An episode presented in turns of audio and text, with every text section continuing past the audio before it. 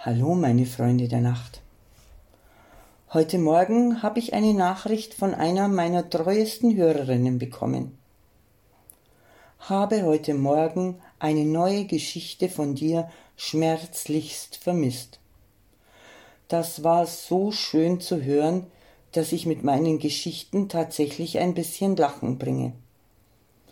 Aber manchmal ist es halt gar nicht so einfach, einen Tag von der lustigen Seite aus zu betrachten. Ich versuche es trotzdem. Also, Bresal ist ja seit längerem schon auf der Suche nach einer neuen beruflichen Herausforderung. So steht es jedenfalls in meinen Bewerbungen, hört sich so tatkräftig und stark an. Eigentlich sucht Bresal aber einfach eine Arbeit zur Sicherung ihres und Kailis Lebensunterhalts. Weil Herausforderungen gibt es ja täglich schon genug. Da wäre zum Beispiel die Herausforderung mit meinem Bücherregal. Es steht jetzt endlich und alle meine Bücher haben einen schönen und würdigen Platz gefunden. Und jetzt sitze ich da gestern so davor und denke, Bresal, du solltest nicht so viel Ramazzotti trinken. Das macht das Regal schief. Dann habe ich nachgezählt. Eins, zwei, drei. Mehr Ramazzotti waren es nicht. Da ist mir ja noch nie etwas schief davon geworden. Dachte mir, eine Wasserwaage würde das Missverständnis aufklären. Da hatte ich doch glatt vergessen, dass Wagen bei mir noch nie irgendein Missverständnis aufgeklärt haben. Die Herausforderung bestand jetzt darin, die Wasserwaage so zu halten, dass das Regal wieder gerade stand. Hat funktioniert. Wäre ja auch gelacht, funktioniert ja auch auf der Personenwaage mit Gewichtsverlagerung. Nächste Herausforderung. Meine Fenster haben Sehnsucht nach einem Fensterputzer wie aus der Cola-Werbung.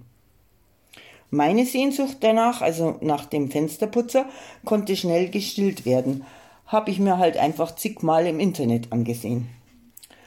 Aber meine Fenster? Kennt ihr noch Wiki? Einmal kurz unter der Nase reiben? Ich hab's. Wieder ab in die Tiefen des Netzes und Plissé-Rollos bestellt blickdicht, Problem gelöst. Nächste Herausforderung. Besuch beim Arbeitsamt.